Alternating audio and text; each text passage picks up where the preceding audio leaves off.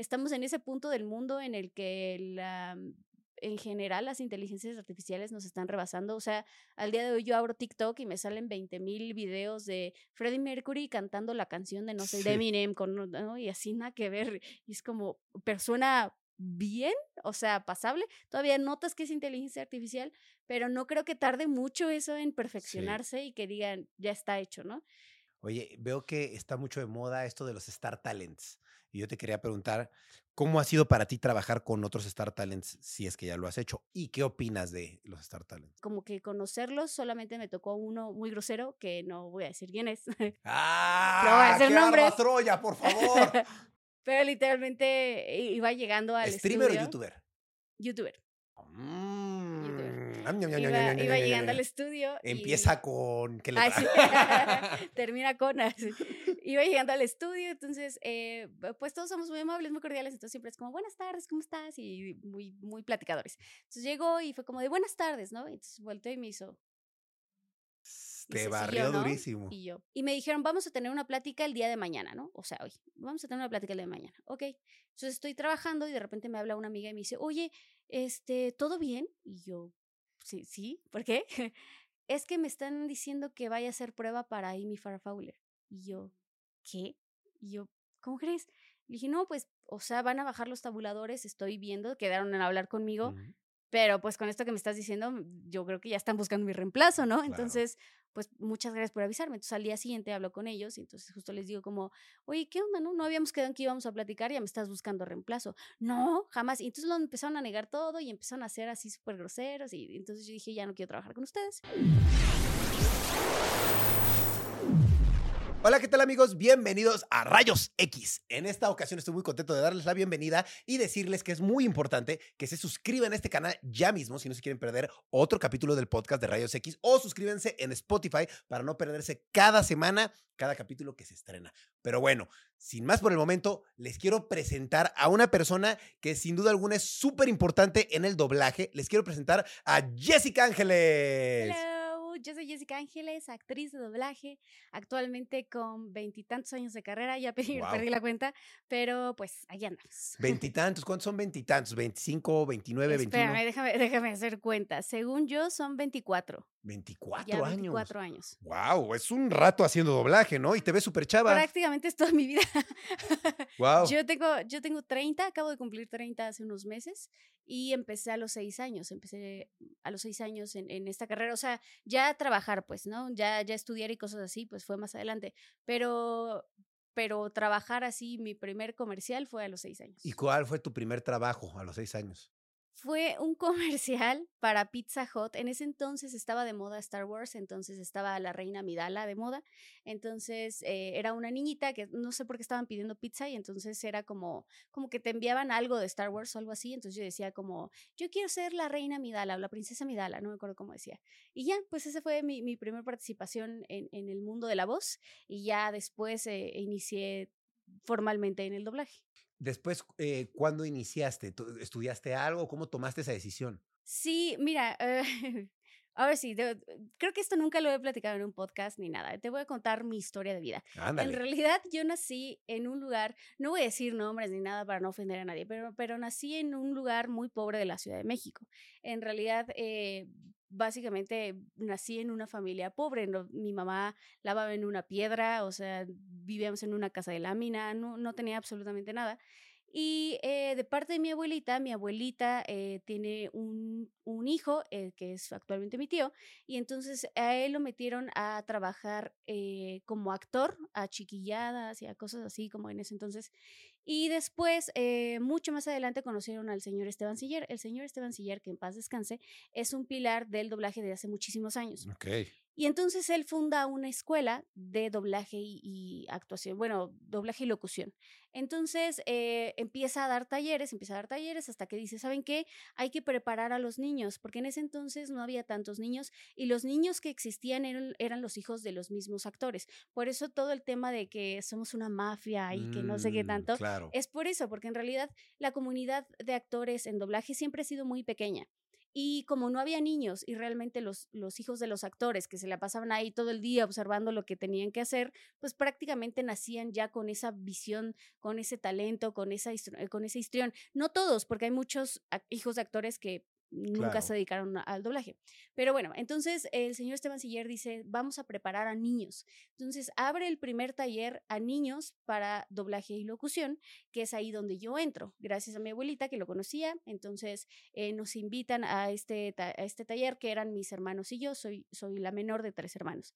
Entonces los tres hermanos fuimos a tomar el curso durante un año de doblaje y locución, donde nos enseñaban actuación, donde nos enseñaban tantas cosas. Yo la verdad siempre de niña he tenido este histrión. Me encanta, yo era la prima que organizaba a los, a los primos para bailar y para cantar y para hacer la obra de teatro en frente de los papás. Entonces yo siempre he traído como eso eh, en, en mí, me gusta mucho.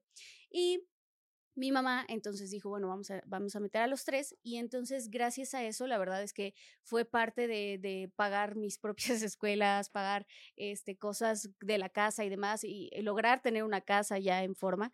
Eh, entonces, pues esa es como mi historia de vida de cómo fue que estudié y terminé en doblaje. Más adelante, ya como, como adolescente, eh, tomé cursos de actuación, de canto, de baile eh, y luego ya como adulta tuve la, la opción de decidir como a qué me quiero dedicar, pero yo creo que yo ya estaba tan encaminada en lo que me gustaba que no había ninguna carrera que me llamara la atención. La única que me llamó la atención y porque era como un poco hacia lo que estamos trabajando era publicidad. Eh, publicidad maneja locución, entonces fue como que dije, eh, esto es lo que más o menos, y no, ya estando ahí en la carrera dije, no, es que no hay nada que me llene más que estar detrás del micrófono, que estar detrás de la producción, que estar en esto, entonces ahí ya decidí como dedicarme al 100% al doblaje como directora y como actriz. Wow, o sea, tú eres directora de doblaje y actriz de y doblaje. actriz de doblaje. Y supongo que mientras tú estabas estudiando de pequeña, al mismo tiempo también trabajabas eh, haciendo voces, ¿no? Sí, fíjate que eh, estoy actualmente viendo por primera vez en mi vida Dragon Ball. Nunca en mi vida había visto Dragon Ball, porque Dragon Ball se pasaba en las tardes yo en las tardes estaba trabajando. Entonces yo fui una niña que, que, iba a la escuela, terminaba de la escuela, iba a comer y luego se iba a trabajar hasta las nueve de la noche, regresa a, tu casa, que, que, en ese entonces estaba a dos horas de los estudios porque vivía muy lejos, y regresa a hacer tarea y luego se repite toda la ecuación. Te levantas temprano, vas a la escuela, comes, trabajas, regresas, haces tarea, te levantas, así. Eh. Entonces no tuve la oportunidad de ver muchas cosas que, que actualmente es como, ¿no viste Sakura? ¿no viste Sailor Moon? No, y yo no, no vi nada de eso. Estaba trabajando. Entonces, pues sí. Eh, Órale. Esa, esa, fue mi vida. bueno, es mi vida, pues. Claro. Oye, ¿y qué voces has hecho a lo largo de tu carrera? Uy, es una pregunta difícil. Mm, yo creo que de los de vamos como de atrás para adelante. De los primeritos que hice, había una serie que se llamaba Hamtaro. Hamtaro ah, era una serie de hamsters. La historia de ese, de ese programa es que me invitaron a hacer una prueba para las hamsters. Yo estaba muy chiquita. Entonces sonaba más chiquita de lo que necesitaban para las hamsters. Entonces no me quedé con ninguna. Entonces yo estaba muy triste así porque era mi primer prueba, según yo, de un protagónico. Eh, es que yo soy muy histriónica. Entonces yo en mi vida pensaba como, oh, es mi primer personaje y lo tengo que hacer increíble. Entonces no me quedo y entonces me, me entristece. Y luego me dicen, no, ¿sabes qué? Te conseguimos un papel dentro de estos. Hay una hamster que es la más pequeña de todos, pero no habla porque está aprendiendo a hablar. Entonces trae, eh, se llama Penélope, trae una capita amarilla, es una, una hamstercita que tenía una capita amarilla porque le daba pena eh, como que la vieran como era, y lo único que decía era, ¡Oh, Era todo lo que decía, ¿no? Entonces cuando estaba enojada era, ¡Oh, Y si estaba triste era, ¡Oh, Y si estaba muy feliz era, ¡Oh, Entonces era todo lo que decía. Entonces yo solo iba a grabar para decir, Ese fue mi primer protagónico, así, del que yo me sentía súper feliz, ¿no? Ya mucho más adelante vinieron más cosas como, eh, yo creo que de los más conocidos ha sido Darla de Buscando a Nemo, Darla, la niña matapeces que agitaba la bolsa hasta que los peces se morían, esa era yo. Yo, tenía como, yo creo como unos 9, 10 años cuando grabé ese personaje y la historia de ese personaje es que ni siquiera iba a ser yo. no iba a ser yo. A mí me hablaron para esa película para hacer algo que se llaman ambientes. Los ambientes normalmente juntan alrededor de entre 5 o 10 actores, depende cuántos se necesiten, y todos juntos empiezan a hablar, o sea, si hay un ambiente de escuela, por ejemplo, entonces todos empiezan a hablar al mismo tiempo para que simule eh, eh, que estás en una escuela, que estás en un hospital, que estás en donde sea, ¿no? Entonces, para esta película, como era una película de niños, llamaron a niños para ambientes, para hacer todos los pececitos de la escuela, cuando va a la escuela y que están ahí al fondo jugando y están haciendo cosas. Entonces, yo en esa película eh, fui con mis dos hermanos. Mis dos hermanos se enfermaron entonces no podían grabar muy bien, pero hicieron ambientes. Para cuando necesitan, cuando, cuando te juntan para hacer ambientes, también grabas personajes pequeños, personajes incidentales de una palabra, una frase, algo. Entonces ocupan a los mismos actores que ya están en ese lugar para grabar varios personajes al mismo tiempo y entonces eh, acortas el tiempo. Y entonces eh, mis hermanos estaban enfermos, pero yo, no sé, yo estaba loca. Y entonces yo decía, yo puedo hacer lo que ellos hacen, ¿no? Y entonces me decían, como no, pero a ver. Y entonces había un cangrejito que estaban molestando, que era un niño, le estaban quitando el, eh, el, caparazón y se lo estaban aventando un pez al otro. Y entonces el niñito empieza como, ¡ah, ya, déjenme en paz! ¿No? Y esa era, era yo. Luego más adelante sale una tortuguita eh, cuando ya conocen al señor Tortuga, y se acerca a Nemo y le dice como, señor pez, ¿usted murió? Ese otro también era yo. Entonces estábamos ahí grabando los ambientes, de repente se, se fue amor a primera vista. Se detiene la pantalla y veo a Darla y yo, ¿esa la puedo hacer yo? Sí. Y entonces la veo y, le pregunto al director, disculpe, ¿ya sabe quién va a ser ese personaje? Porque pues yo en, en Segura Mil pensaba que lo podía hacer, ¿no? No, pues no, todavía no sabemos, ¿no? Entonces le dije, ¿puedo hacerlo yo? Y me dijeron como, a ver, ok, porque era un personaje, ese ya era un personaje importante, literalmente era un villano de la película. Entonces me dicen como, a ver, vamos a hacerte una prueba, ¿no? Sí. Entonces me explican, es el villano de una película. Uy, yo, uf, la villana ah, soy la villana, ¿no? Porque aparte como niño, pues solamente te toca ser niños, jamás piensas en que te va a tocar ser un villano. Entonces yo estaba como, claro, soy mala, ¿no? Y entonces vamos a hacer, entonces hicimos la prueba en la parte en donde le dan al pez, que le dice como, tengo un pez, es tu regalo, y empieza, tengo un pez, un pez, ¿no? Y empieza a reírse como malvada, entonces empieza como, y entonces ya hago la prueba y me, como que se sacaron de onda así como, ah, pues sí, sí, pues entonces te vamos a dar llamado ya oficialmente para que vengas a grabar solo ese personaje. Entonces ya después me llamaron eh, para oficialmente ya dar voz a Darla, pero en realidad Darla no estaba planeada en mi vida. Yo la vi, me enamoré y dije, yo quiero hacerla y me la dieron, ¿no? Qué buena onda. Sí, no, bueno, hoy lo pienso y digo como, ay, qué escuincla. claro, pero hay que ser aventado, está sí, chido. Sí. Entonces, bueno, pues e, ese fue Darla. Luego ya vinieron cosas como el viaje de Chihiro, donde dimos a Chihiro para... Eh, Tú eres la voz de Chihiro. Ajá, para la película eh, de cine en México, o sea, bueno, en Latinoamérica. Después sacaron un Blu-ray, pero en ese ya no lo hice yo. Y luego hicieron el redoblaje para Netflix, en donde ya no me tocó ser Chihiro, pero me tocó ser otro personaje importante dentro de la saga. Entonces ha estado como a lo largo de mi vida Chihiro. Luego, no sé, el, el, el, mundo mágico de Terabitia se llama. El mundo mágico de Terabitia, donde hice a Leslie, eh, donde esa película tiene cuatro doblajes. O sea, lo, lo hicieron cuatro veces y las cuatro, no, me tocó hacer tres de esas cuatro veces, porque hay un doblaje que es actual, y ese ya no me tocó, pero en las versiones anteriores lo hicieron tres veces seguidas y en esas tres veces seguidas fui yo y los niños fueron cambiando, eso sí, los, los fueron cambiando. Eh, no sé, después de eso yo creo que ya brincamos como a la parte más eh, adulta, donde estuvo Buena Suerte Charlie, que era un programa de, de Disney Channel donde hacía a la protagonista.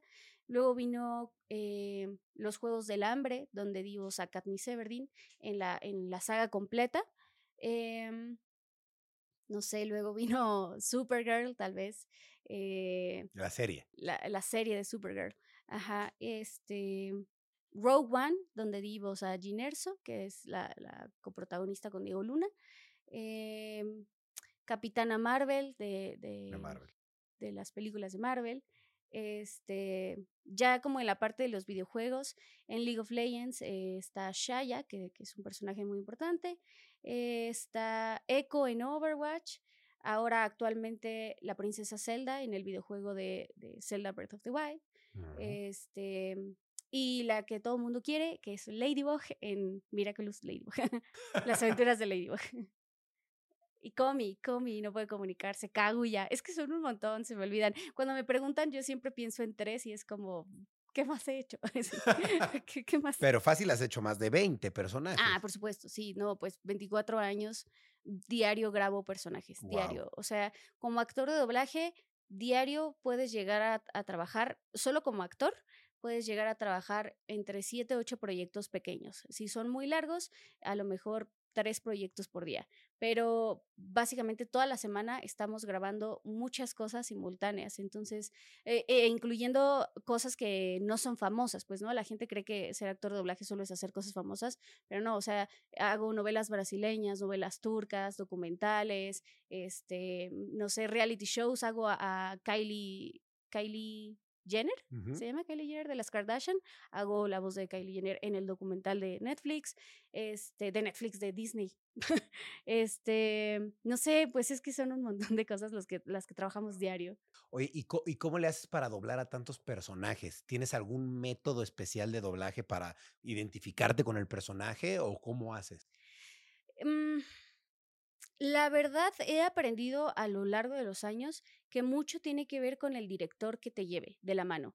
Porque hay directores que em, el tiempo de grabación de doblaje es muy corto. Literalmente llegas al estudio, en cinco minutos te platican tu personaje, en cinco minutos te platican de qué va el capítulo y empiezas a grabar. Y grabas literalmente, ves la escena, luego lo grabas, ves otra escena, lo grabas, ves otra escena, no ves el capítulo completo, no te enteras del contexto, no ves todo el script, no nada. Entonces, em, depende qué director te toque si te explica bien las cosas.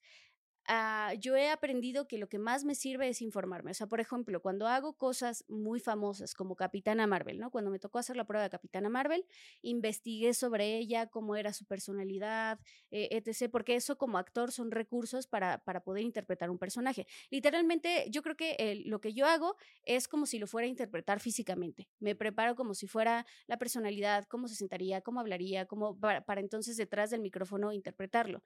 Eso me ha ayudado mucho a que, a que tenga diferentes eh, personajes que no me encasillen solamente en uno, o sea, que no sea solo la buena, no sea solo la heroica, sino que también de repente tengo personajes malvados, de repente tengo personajes sexys como Black Cat en, en Spider-Man, eh, no sé, ¿no? Diferentes personalidades. Creo que eso es lo que me ha funcionado a mí, pero depende mucho también del director, porque luego llegas y te, no te dicen nada, ¿no? O sea, solamente te dicen como, te llamas tal, estás en el minuto tal, vamos a verlo. ok, ¿no? Entonces, por eso, yo creo que por eso es que insistimos tanto en que se preparen, porque cuando ya tienes los recursos actorales, pues lo observas y dices como, ah, ok, parece que es bueno, parece, y observas y dices como que aquí va, por ahí va el personaje, eh, y te ayuda mucho a interpretarlo, pero si no, pues tú puedes hablar y, ya, ¿no? Claro. Oye, ¿y podrías compartirnos alguna anécdota interesante con la cual te hayas confrontado en tu carrera como eh, como actor, actriz de doblaje? Como, ah, o sea, como algún reto que haya tenido. Sí, alguna anécdota que digas, wow, esto estuvo cañón, ¿no? O sea, me tuve que confrontar a esto y pues no tuve opción. Algo que recuerdes. Yo creo que de, de la transición, o sea, las transiciones de edad en doblaje son difíciles. Cuando mm. eres niño a adolescente, por ejemplo. Y haces la voz de los dos personajes. No, o, sea, cuando eres niño te dan niños. Cuando eres adolescente, solo te dan adolescentes y niños, porque entonces como ya, ya dominas qué es un niño, ya puedes ser un adolescente. Y entonces creces como adulto y entonces te empiezan a dar, pero esas transiciones mm, mentalmente son difíciles, porque cuando eres adolescente, por ejemplo, me tocó en una serie que me dieron, yo tenía, yo creo que como unos 18, 19, pero me dieron a una doctora que tenía como 25, 26, o sea, era mucho más grande que yo, pero era una doctora y son mm. cosas que si, eh, que si no las has vivido en la vida, es difícil, por ejemplo, dar tonos maduros cuando eres un adolescente. O sea, no, como que no entiendes qué es lo que te están pidiendo, como que dices como, ay, es que no, simplemente es que eres un niño que está creciendo y te están pidiendo ser un adulto. Entonces, es difícil cuando te, te, te piden algo más allá de tus capacidades. Cuando es hacia abajo, o sea, cuando como de adolescente te piden hacer niños, lo puedes hacer ya sin problema y sale muy bien. Pero cuando es hacia arriba es lo difícil. Y yo creo que a eso me enfrenté cuando hice a Katniss de los Juegos del Hambre, porque literalmente fue la transición de las cuatro películas donde también ella tuvo ese mismo, eh, crecimiento como personaje, digamos, no como la actriz, sino como personaje en los libros. Inicia muy chavita y entonces va avanzando hasta que empieza a tomar decisiones muy rudas y bueno, ya sabemos en qué termina. Pero eh, hacer esas transiciones, esa, esa madurez, esa fuerza, esa, me costaba trabajo porque no las entendía, no entendía. O sea, si hoy lo hiciera, creo que sería totalmente diferente el trabajo que entregaría, pero en ese momento, pues no, no sabía, no, no sé. Esas son, creo que, las partes difíciles del doblaje. ¿Quién es el personaje que más trabajo te ha costado doblar? Mm. Es que es una pregunta difícil, porque creo que cuando creces en el doblaje, estás familiarizado en, en, lo que haces. Entonces, como que darle una dificultad no, no hay.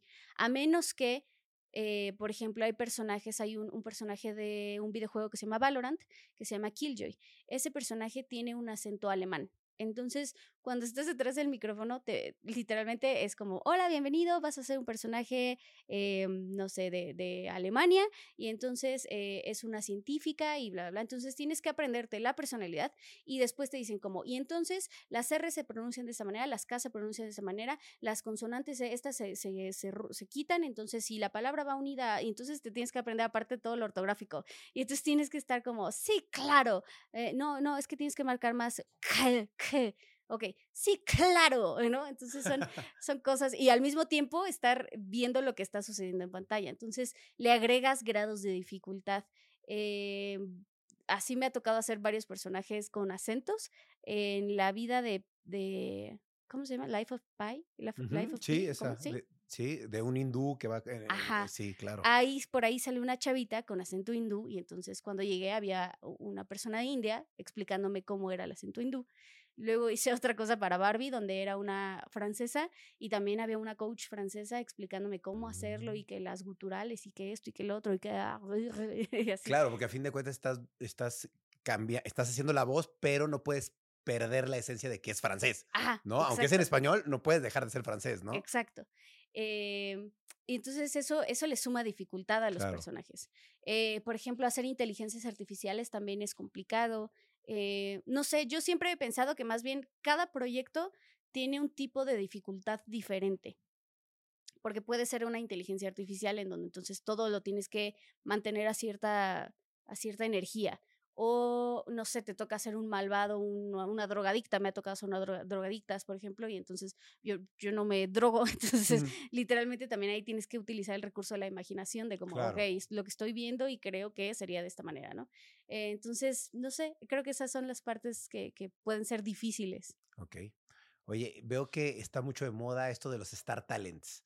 Y yo te quería preguntar, ¿cómo ha sido para ti trabajar con otros Star Talents si es que ya lo has hecho? ¿Y qué opinas de los Star Talents? Mm, no, no hemos trabajado como tal. O sea, el doblaje literalmente lo haces individualmente. O sea, cuando llegas a grabar, solo estás tú, el director y el ingeniero.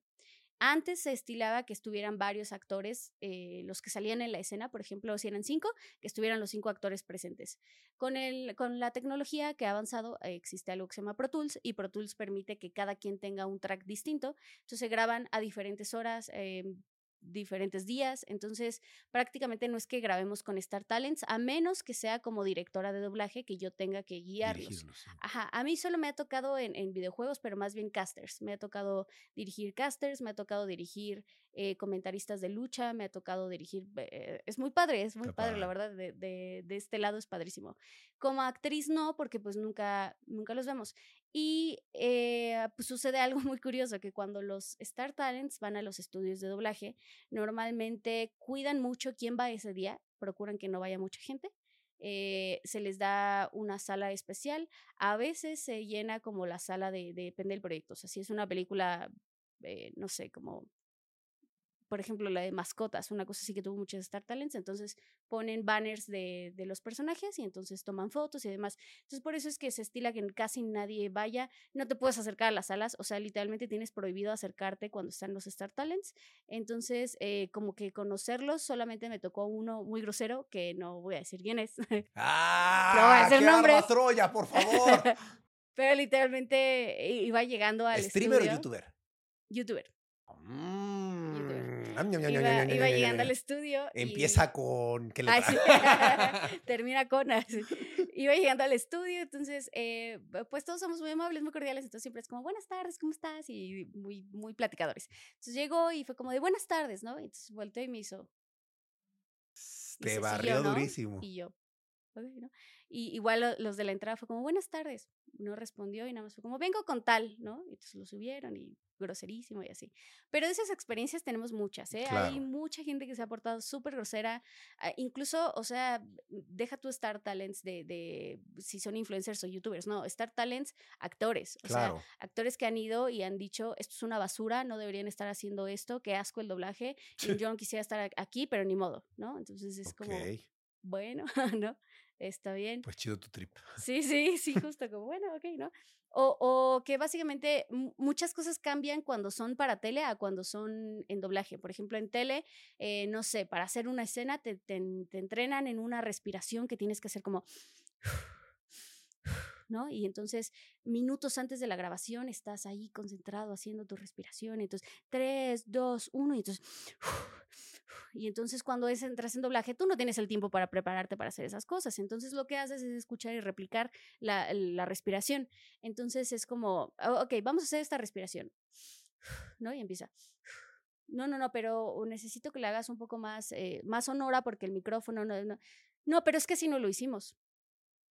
O, sí, lo que pasa es que cuando estás detrás del micrófono, si tú lo haces o, le, le, le, avientas un golpe de aire al micro, lo saturas, eh, no sé, ¿no? Es, no, pero es que no, o sea, es que por eso no funciona el doblaje, porque ustedes no saben lo que hacemos detrás de esto, o sea, cómo nos preparamos. Entonces, hay muchas historias de esas, de mucha gente, ¿no? O de gente que está ruda.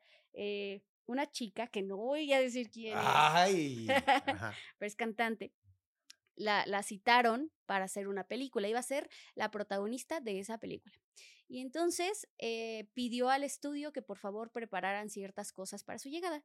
Entonces pidió alcohol, mucho alcohol, pidió comida, pidió, ¿no? Y entonces le tenían todo preparado en el estudio y entonces llegó a grabar, empezó a beber, se puso tan peda, pero tan peda que no pudo grabar, ¿no? Lo volvieron a intentar, llegó súper peda al estudio, no pudo grabar y la tercera vez le dijeron, muchas gracias, no eres lo que buscamos y cambiaron de Star Talent, ¿no? Pues sí. Sí. lo correcto más si, o sea, si más si vas a hablar, ¿no? O sea, claro, cuando te pues pones pedo, está todo. Vas a trabajar, no puedes llegar en ese estado, ¿no? O sea. Bueno, llegan en mil estados, ¿eh? O sea, eso sí. Eh, doblaje, eh, no sé, antes, hace muchos años, pues, la gente bebía adentro, la gente, o sea, fumaba adentro y no pasaba absolutamente nada. Han cambiado muchas cosas, claro, pero, pero el mundo de las drogas y el alcohol existe en todos lados. Claro.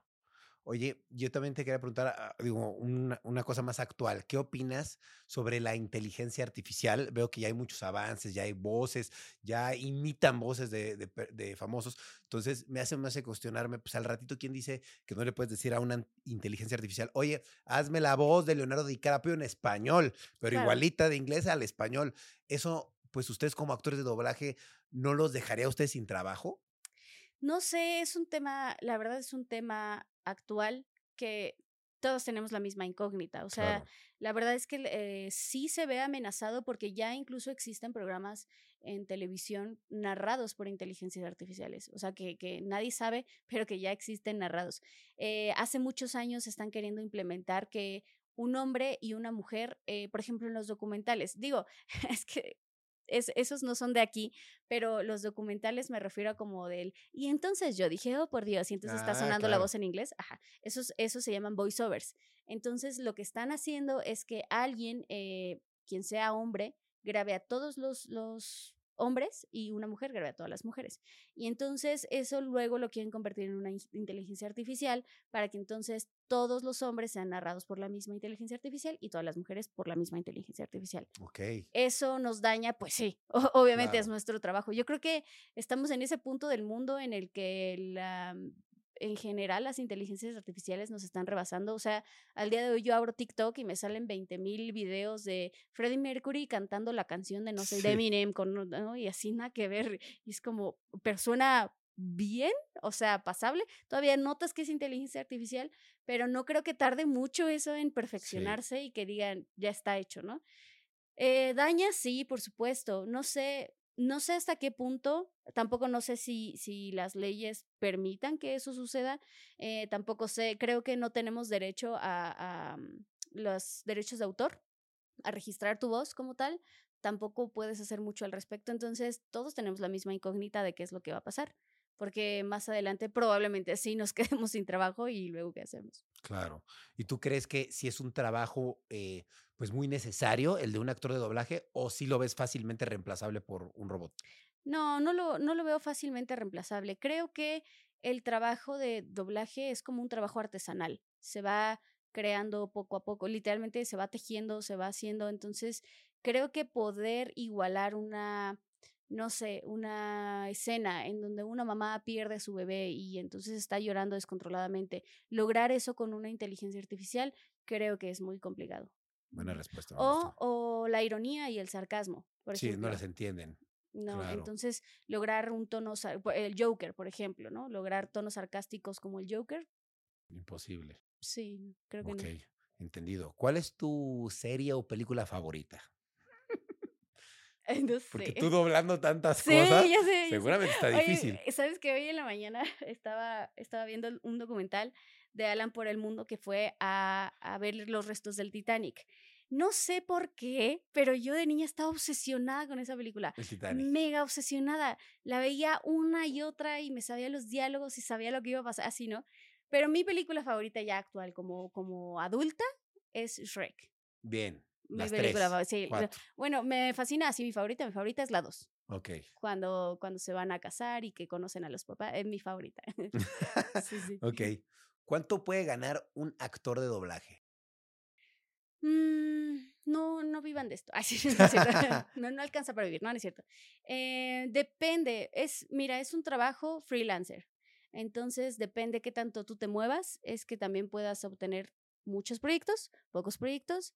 Eh, hay diferentes tabuladores, no es lo mismo trabajar para una película de cine que para trabajar, que trabajar para un videojuego, que trabajar para una serie normal, eh, que no sé, un locución. O sea, cada cosa tiene un tabulador distinto. Entonces, la verdad es que la media está muy complicada, muy complicada saber cuánto puedes llegar a ganar. Em, y ya, pues es que no, no, sé, o sea, es difícil, es difícil saber no hay un promedio, depende de ti lo que, lo que te muevas también para, para obtener recursos, ¿no?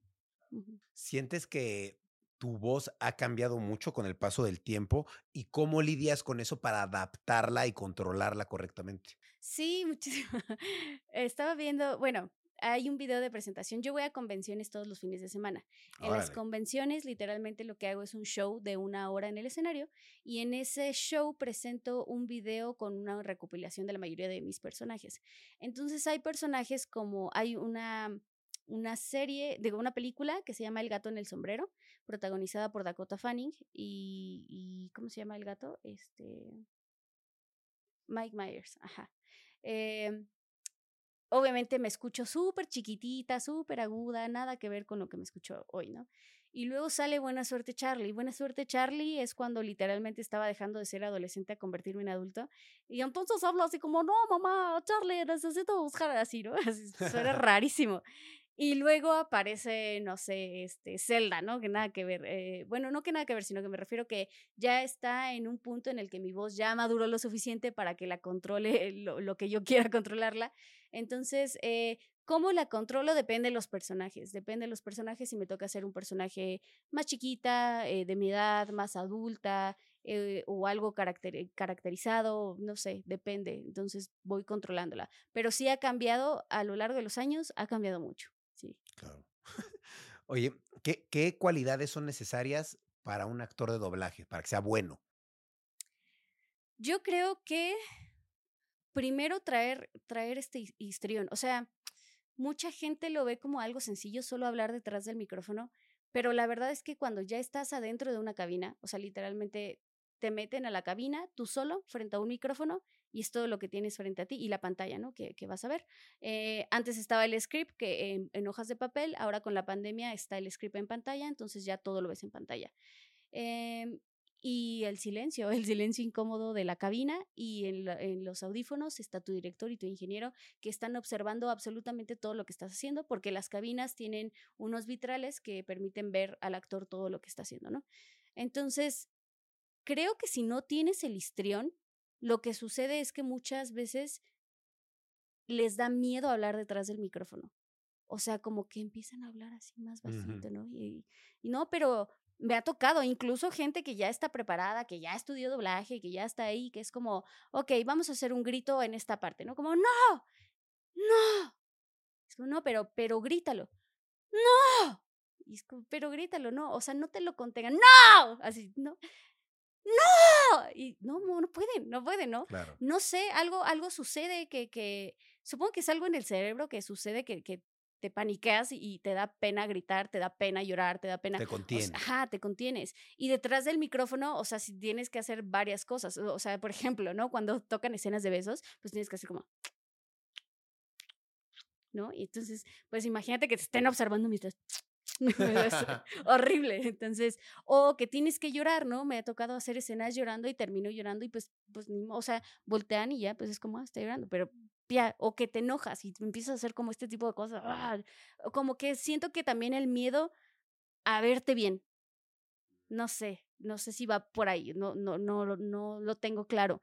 Cada quien tendrá su historia, pero el miedo a, a que te vean haciendo caras feas, porque cuando, ah, cuando estás en doblaje tienes que hablar un poco más abierto, ¿no? Tienes que estar entonces, estar haciendo gestos, estar haciendo caras raras, movimientos raros. Yo creo que, no sé, tal vez la gente no se imagina que eso es doblaje y que solo llegas como, hola, soy Kylie Jenner, ¿no? Entonces, sí, entonces pasa que, que les da, se cohiben, se cohiben. Entonces yo creo que es fundamental que tengan el histrión de actuar, no nada más de, hablar, de actuar y que tengan las ganas, la pasión y el talento y la paciencia. No es fácil, no es fácil obtener papeles protagonistas. La mayoría de la gente cree que son todo el tiempo personajes de anime y de cosas así, y no, haces un chorro. He hecho programas cristianos en donde estoy Padre Nuestro que estás en el cielo, ¿no? O sea, literalmente hago de todo. Entonces, eh, tener la paciencia y la pasión sobre todo porque estar detrás del micrófono es padre y entender que no siempre te van a tocar cosas increíbles eh, como videojuegos o cosas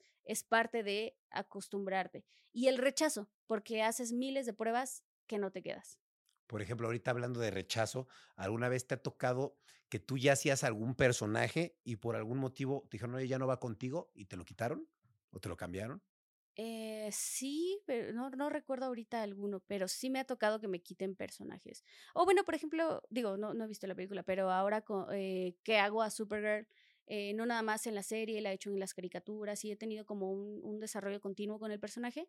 Ahora en la película de Flash no me tocó interpretarla a, Supergirl, pero eh, a veces también tiene que ver que a lo mejor la actriz o el color de voz o no sé, el desarrollo del personaje a lo mejor no va contigo claro, exacto. Lo tienes que entender, justo es como, ok, ni modo, ¿no? O, te digo, haces pruebas, me ha tocado, eh, me ha tocado tres pruebas, así que me han dolido así de toda la vida, ¿no? La primera es Hermione Granger, eh, fue de las primeras pruebas que hice cuando estaba chiquita, pero es que ahí el cambio de voz es muy notorio, porque cuando la hice, justo tenía yo creo que como siete años y los personajes ya tenían como 10, 11. Entonces no es lo mismo escuchar a una niñita hablar, a una niñita de siete años, que a una chica de, de 11, 12 que ya, ¿no? o sea, es diferente. Luego me tocó en la misma saga de Harry Potter a Luna Lovewood, que es eh, el personaje que está como todo loquito y así, tampoco me lo quedé.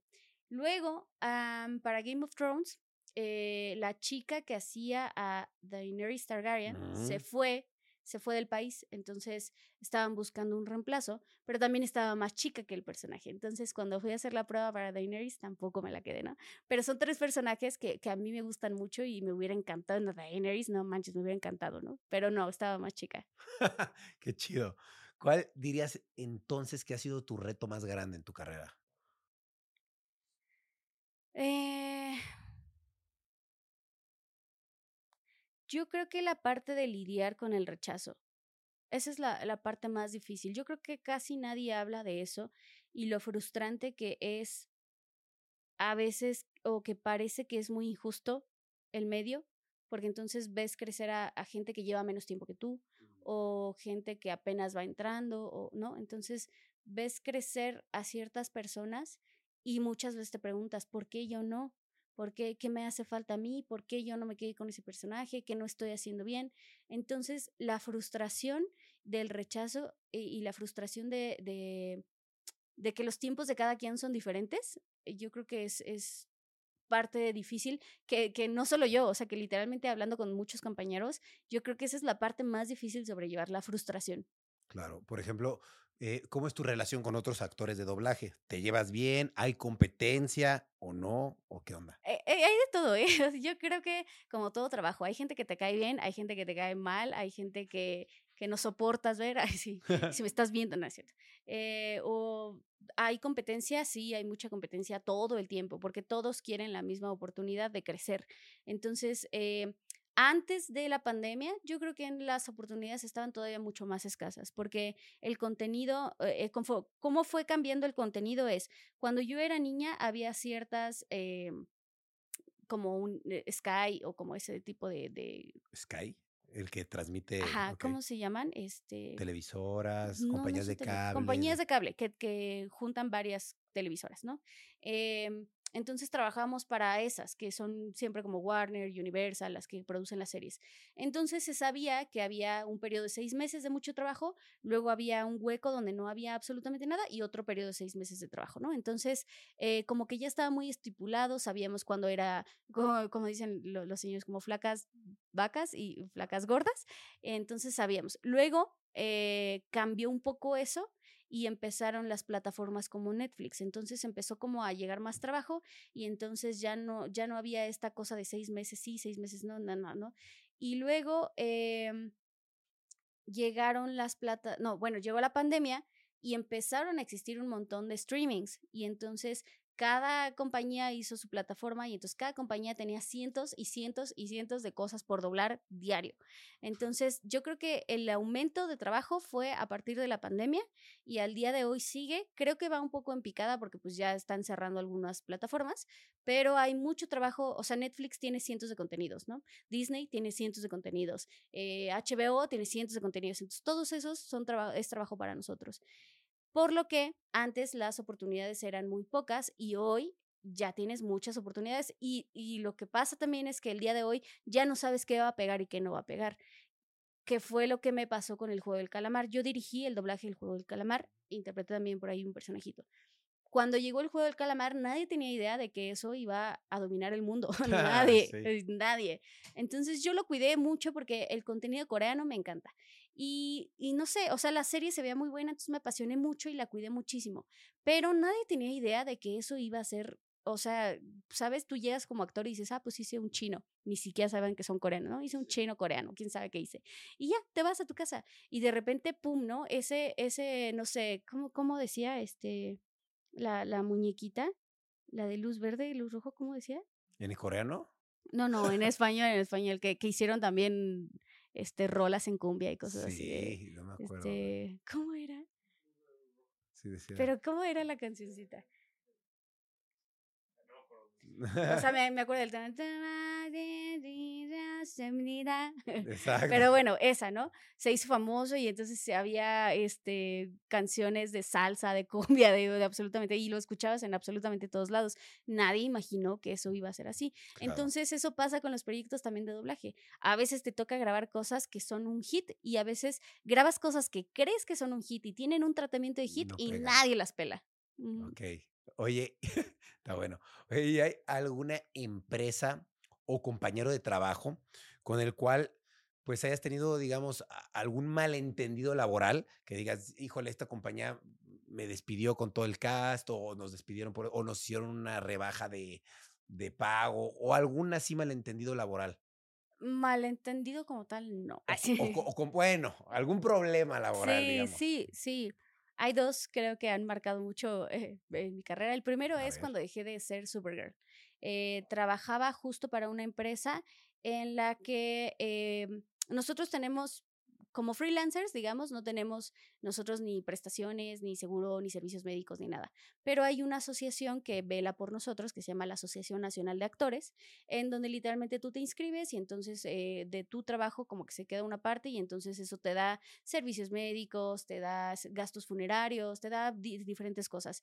Entonces, eh, hay empresas que trabajan a través de la ANDA y hay empresas que dicen, yo no trabajo con la ANDA y yo si quieres te pago por aparte y te pago, ¿no? Entonces, lo que sucede eso es que desregula, el mercado, porque entonces por fuera, la, la ANDA lo que hace es como, todos mis actores mínimo te van a cobrar esto. Claro. Y por fuera, entonces tú les puedes pagar mucho menos y ya tú si lo quieres aceptar o no lo quieres aceptar. Entonces, esta empresa no trabajaba eh, con la ANDA, pero tenía un tabulador establecido que era más o menos parecido y que todos estábamos como, ok. Y entonces un día dice como, ya no les voy a pagar eso, les voy a pagar menos. Entonces se habla y se les dice como, ¿sabes qué? No, oye, mira, no trabajas por la ANDA, te estamos haciendo el paro y todavía esto y el otro. Y entonces eh, empiezan a tener tratos feos. Eh, en ese entonces yo estaba haciendo a Amy Farrah Fowler de Big Bang Theory, que es la novia de Sheldon. Con esa empresa con esa empresa. Entonces me habla una amiga, o sea, literalmente nos dijeron como vamos a cambiar los presupuestos. Eh, un par de actores dijeron yo no estoy de acuerdo, entre, esas, entre esos actores estaba yo. Y me dijeron, vamos a tener una plática el día de mañana, ¿no? O sea, hoy, vamos a tener una plática el día de mañana. Ok. Entonces estoy trabajando y de repente me habla una amiga y me dice, oye, este, ¿todo bien? Y yo, sí, sí, ¿por qué? es que me están diciendo que vaya a hacer prueba para Amy Farrah Fowler. Y yo, ¿qué? Y yo, ¿cómo crees? Le dije, no, pues, o sea, van a bajar los tabuladores, estoy viendo, quedaron en hablar conmigo, pero pues con esto que me estás diciendo, yo creo que ya están buscando mi reemplazo, ¿no? Entonces, pues muchas gracias por avisarme. Entonces al día siguiente hablo con ellos y entonces justo les digo como, oye, ¿qué onda? No, no habíamos quedado en que íbamos a platicar, ya me estás buscando reemplazo. No, jamás. Y entonces lo empezaron a negar todo y empezaron a ser así súper groseros y entonces yo dije, ya no quiero trabajar con ustedes. ¿Cómo se llama esa empresa? Actualmente quién sabe. No, bueno, o sea, yo, no, quiero salir quemada de aquí. Quemados van a salir ellos. Actriz de doblaje, jamás vuelve a trabajar en doblaje. Así. Em, entonces, no, dejé de trabajar con ellos, pero no nada más yo, dejó de trabajar un grupo eh, extenso que eran la mayoría de los protagonistas en ese entonces y em, pasó eso. Después de esto vino eh, mejorías de la empresa hacia los actores, entonces ya les dieron un servicio médico, entonces ya vieron y entonces al final de cuentas creo que sirvió de algo porque sirvió para que los presupuestos no bajaran y para que se les dieran tratos justos a los actores. Nosotros nos quedamos sin trabajo ahí, pero ¡hey! Las risas no faltaron. Eh, y luego otra empresa que eh, es una distribuidora de, cine.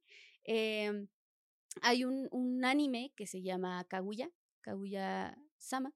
Y entonces en este soy, soy la protagonista. Este anime lo grabé en una empresa de doblaje eh, las primeras tres temporadas. Y luego salió una película. La película eh, literalmente lo que hacen es comprar los derechos para poder transmitirlas en donde ellos quieran. Entonces lo que hacen aquí es, son festivales de cine y entonces estos festivales de cine pues traen estas, estas películas a la pantalla grande, al cine. Entonces, eh, eso yo creo que sí inició como un malentendido, pero después explotó la bomba, ¿no? Inició como un malentendido porque literalmente la gente eh, empezó mucho hate porque decían como de que yo lloraba por mis personajes y que yo no aceptaba que no pudieran tener mi voz y cosas así, ¿no? Cuando en realidad no, o sea, literalmente lo que pasó fue que anunciaron eh, su venta de boletos con doblaje. Entonces, eh, faltaban como 15 días para, que, para iniciar la venta de boletos. Y normalmente una película de cine, con tratamiento de cine, eh, la grabas unos tres meses, seis meses antes. Entonces fue como, ok, esto ya no lo grabé yo, ¿no? no habías grabado nada. No, nada. Y entonces me empezaron a escribir en Twitter como, ya estoy ansioso de escucharte en esta película. Y yo, y yo entonces salgo a, a mis redes sociales a decir, oigan, solo quiero decirles que viene esta película, yo no he hecho nada, no va a tener mi voz, pero disfrútenla. Y entonces, eh, esta empresa ya ha tenido, yo creo que varios eh, malentendidos con actores de doblaje desde hace mucho tiempo. Eh, y entonces se, le se les han caído ventas de películas porque han hecho las cosas extrañamente. Entonces, empiezan en redes sociales a atacarme la misma empresa, a decirme como que, ¿cómo puedo decir eso si todavía no la grabamos? Y, no sé, y yo como, ¿de qué me hablas? no? Faltan 15 días. ¿de qué estás hablando? Entonces empezaron a tacharme de mentirosa y de que yo estaba mal informando a los fans y que bla, bla, bla. Entonces a mí me sacó de onda porque fue como de, o sea, tú eres la empresa y estás, tú que no me contrataste, estás diciéndole a los demás que yo estoy mintiendo con, con esta información. Entonces fue como, qué raro, entonces borré el tweet y empecé a investigar qué es lo que estaba sucediendo. Y luego me contactan y me dicen, oye, viene una película, este, pero eso ya fue un actor, un compañero de doblaje, me dijo, viene esta película, este, pero pues es tanto dinero, que era, es mucho menos de lo que se paga normalmente para una película de cine. Y entonces yo me quedo como, ¿cómo? O sea, ¿la van a grabar 15 días antes? Entonces le pregunto, oiga, porque yo ya había dirigido la última temporada necesita los, las hojas de cast, saber qué personajes hacen quién, cómo, qué. No, no te preocupes, yo solamente te voy a dirigir a ti y al otro protagonista. ¿Y todo lo demás? No sé. Yo, ¿cómo, que no sabe? Y yo, a, ver, déjeme investigar más al respecto. Entonces, bueno, la realidad es que quién sabe qué haya pasado querían pagar menos, se hizo todo un rollo en redes sociales. Yo tuve que salir a decir en, un video en vivo, así como, oigan, está sucediendo esto y me enteré de esto y esto y esto y esto y esto y esto y esto. Entonces, pues por estas razones no voy a hacer eh, la película. Yo ya había tomado la decisión de no hacerlo. Yo dije, ya, eso ya es un barco hundido, ya para qué peleo. Pero la gente, bueno, em, cuando me empezaron a buscar, la gente empezó mucho, la verdad sí sentí como un poco la presión de la gente de, hazlo, ¿no? Ya logramos que, que te hablaran, pues ya, eh, hazlo. Entonces fue como, bueno, pues sí, ya, o sea, literalmente esto ya nada más era como, como un, esta, esta conexión con los fans de si es cierto, tú me apoyaste, ahora yo te voy a dar el contenido que mereces. Entonces eh, terminamos haciéndola y todo. Y después de eso, pues me enteré que esta misma empresa eh, que, que, tiene contactos con otras personas, eh, obviamente habla pestes de mí y dice que yo hice todo un mm. desmadre y que yo, y entonces que me veten y así, ¿no? Entonces, bueno, pues se ganaron enemigos por ahí sin, sin querer. Eh, pero todo a través de un malentendido, porque en realidad nunca me habían buscado y yo no estaba llorando por el personaje, yo solamente salía a decir, no la voy a hacer yo, pero disfrútenla. Y luego se desató todo el show y bueno, pues ya terminó en, en, tragedia, en tragicomedia. Así. Claro, wow, qué loco, ¿no? O sea, eh, las empresas a veces quieren manipular la información para hacer quedar mal al cast, ¿no? Sí, sí, sí, totalmente. ¿Cuál dirías que es la escena que más trabajo te ha costado grabar en toda tu vida? En mm, doblaje. Ajá, ajá. Mm, yo creo que. ¿Cuál será? Yo creo que la de la. No sé si, si el trabajo, pero es que tenía mucho, mucha conexión emocional. La escena del Breath of the Wild, de la princesa Zelda, cuando la primera vez llora y se quiebra y, y, justo dice como de todo mi entrenamiento, toda mi preparación no sirvió de nada, y entonces le da un speech a Link de, de, de lo destrozada que está porque está viendo el cataclismo suceder y no puede hacer absolutamente nada, ni despertar sus poderes ni demás. Eh, cuando grabamos Zelda, em, había alrededor, yo creo que de unas ocho personas observando lo que hacía entre diferentes nacionalidades, japoneso, eh, japonesa, una chica japonesa, un chico de Canadá, un chico de Estados Unidos, eh, gente mexicana, la directora, en fin. Y para mí hacer a Zelda fue algo histórico, pues, o sea, es que es un personaje que, que se quiere mucho, pero que nunca había hablado, nunca en la vida había hablado y para mí era un reto porque yo pensaba, es que la gente ya tiene una idea de cómo debe sonar este personaje o cómo sería este personaje y literalmente llegar a, a, plantarles como, bueno, así habla este personaje es una parte difícil de que lo acepten, ¿no? Ha sucedido muchas veces, a veces lo aceptan, a veces lo odian con todo su ser. Entonces, eh, para empezar tenía esa presión, ¿no? Como de que pues, tengo que hacerlo bien.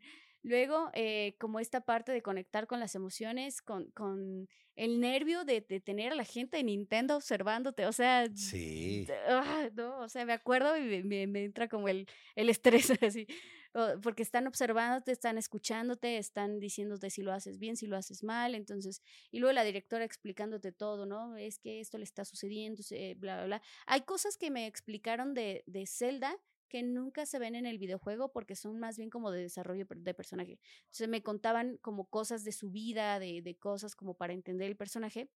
Entonces yo creo que cuando llegó el momento de llorar para esa escena, eh, pues sí me conecté y lloré y todo, pero, pero es diferente a cuando lo haces nada más tú con tu director, a tener la presión de tantas cosas y además gente viéndote, ¿no? O sea, y, bueno, es un personaje con el que yo, cre el que yo crecí con mis, eh, mis amigos, ¿eh? mis hermanos.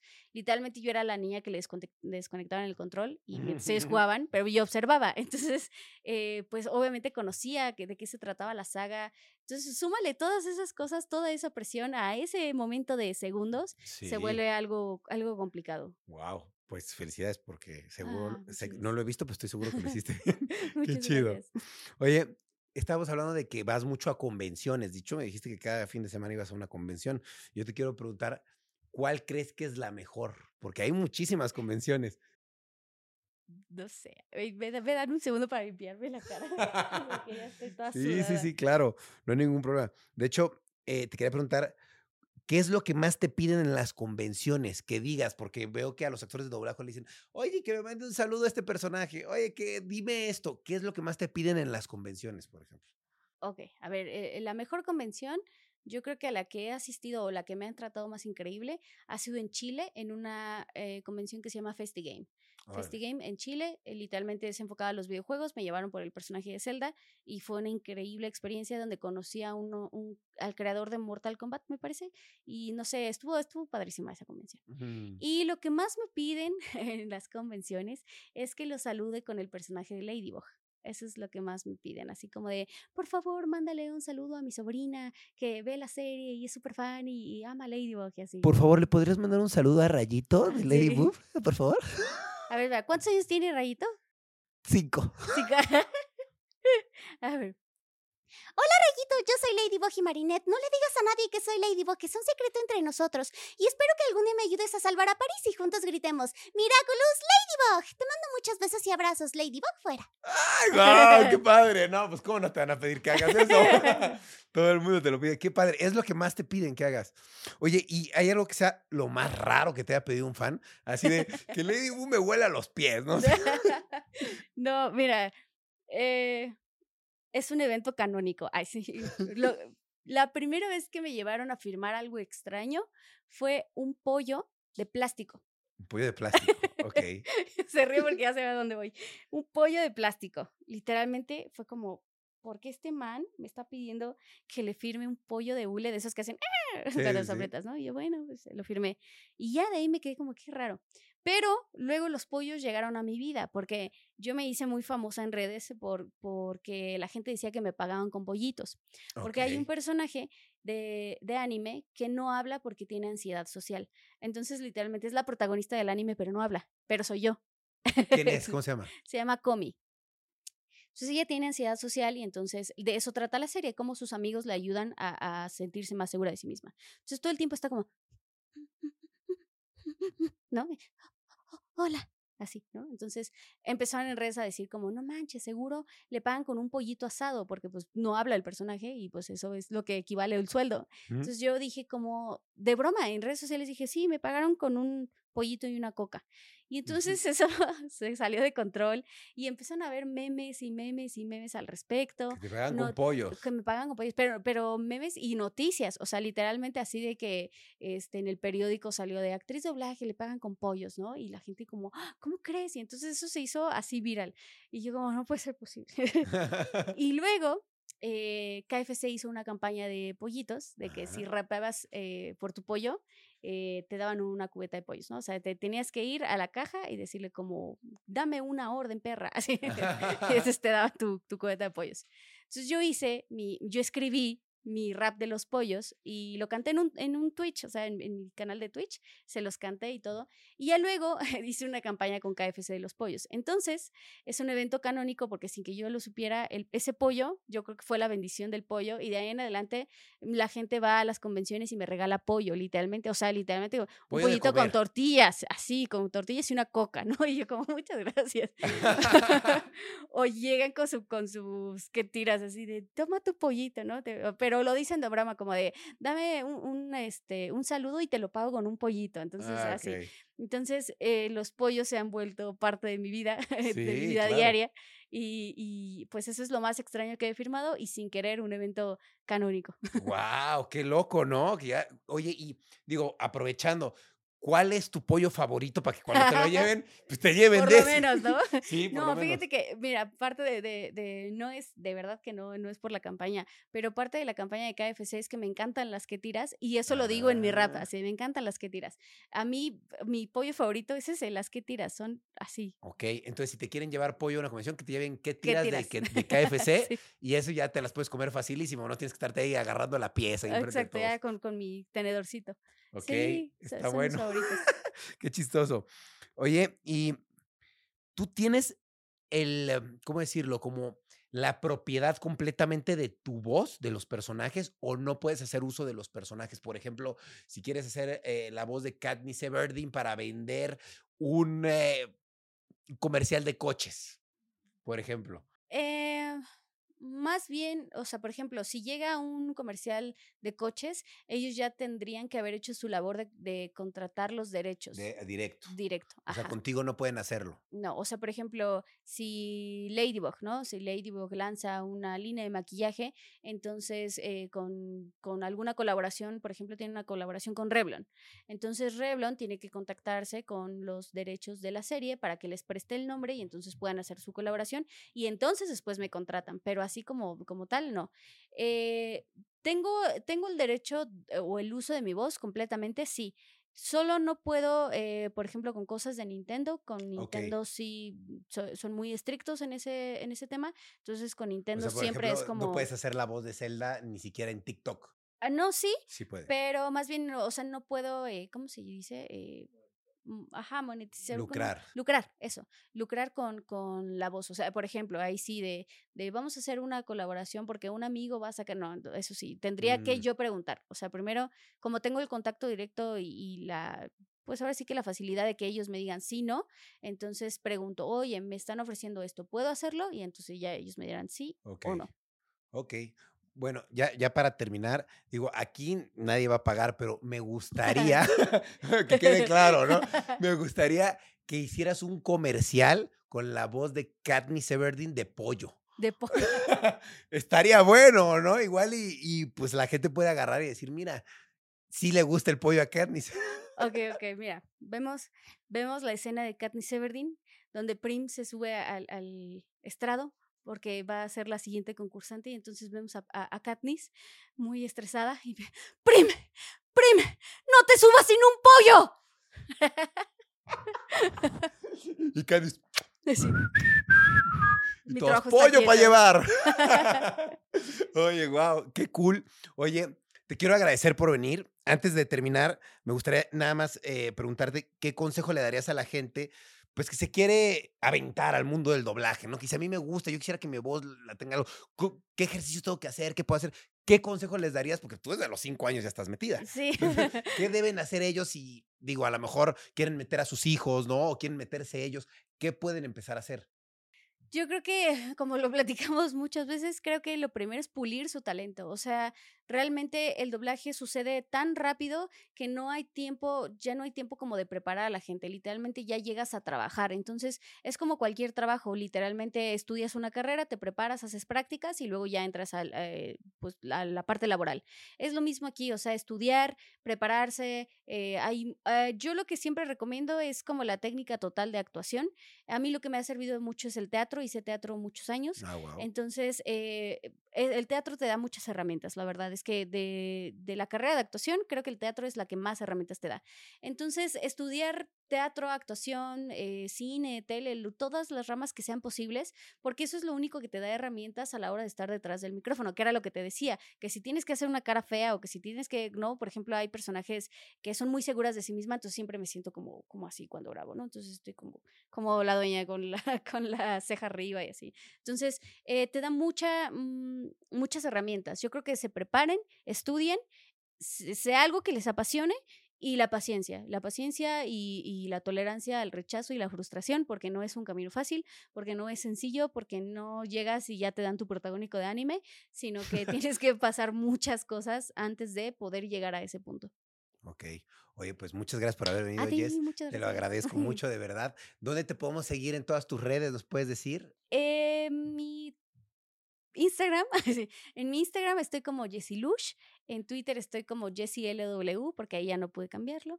En Facebook estoy como Jessica Ángeles y en Twitch estoy también como Jessie LW. Ok, perfecto. ¿Hay algún proyecto próximo que vaya a salir que nos quieras compartir? O? Bueno, eh, la última película que hice, que ya está próximo a salir en cine, es Hazme el favor con Jennifer Lawrence, justamente. Ah, está, es una comedia divertísima, de verdad que se van a morir de risa con esa película. Está muy bien hecha, está muy bien escrita y pues literalmente es para que vayas y te rías un rato. Está muy chida la película.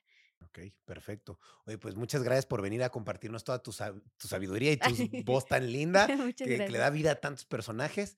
Y pues espero próximamente tener la oportunidad de poder volver a, convivir contigo e intercambiar eh, pues tiempo, espacio y sabiduría contigo. Muchas gracias. Gracias a ustedes por estar aquí. Pues nada, muchas gracias por la invitación. Espero que sigan a Rayito en todas sus redes sociales y gracias por por así, no sé qué decir. Y gracias por verlos. No, eso es lo que yo tenía que decir. Muchas gracias a ustedes por seguir a Jess en todas sus redes. Vayan y síganla, ya dijo todas sus redes cómo están. Vayan, síganla, denle mucho amor y ya saben, el doblaje no es fácil, ¿eh? Está bastante difícil, pero miren, tenemos a Jess, que la verdad es una genio en eso, y pues los invito a que sigan su consejo si ustedes pues quieren volverse todos unos expertos en el doblaje. Pero nos despedimos, muchas gracias por ver o escuchar este podcast donde quiera que estén. Recuerden suscribirse a este canal o suscribirse al canal de Spotify para que no se pierdan cada semana el podcast Rayos X. Nos vemos, cuídense, yo me voy, voy a platicar un rato aquí con Katniss Everdeen. Nos vemos, bye.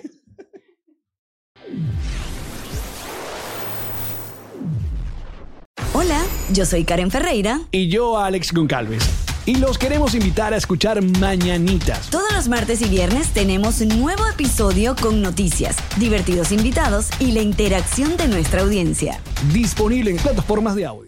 Hello, it is Ryan, and I was on a flight the other day playing one of my favorite social spin slot games on chumbacasino.com. I looked over the person sitting next to me, and you know what they were doing? They were also playing Chumba Casino. Coincidence? I think not. Everybody's loving having fun with it. Chumba Casino is home to hundreds of casino style games that you can play for free anytime, anywhere, even at 30,000 feet. So sign up now at chumbacasino.com to claim your free welcome bonus. That's chumbacasino.com and live the Chumba life. No purchase necessary. DTW, void, were prohibited by law. See terms and conditions 18 plus.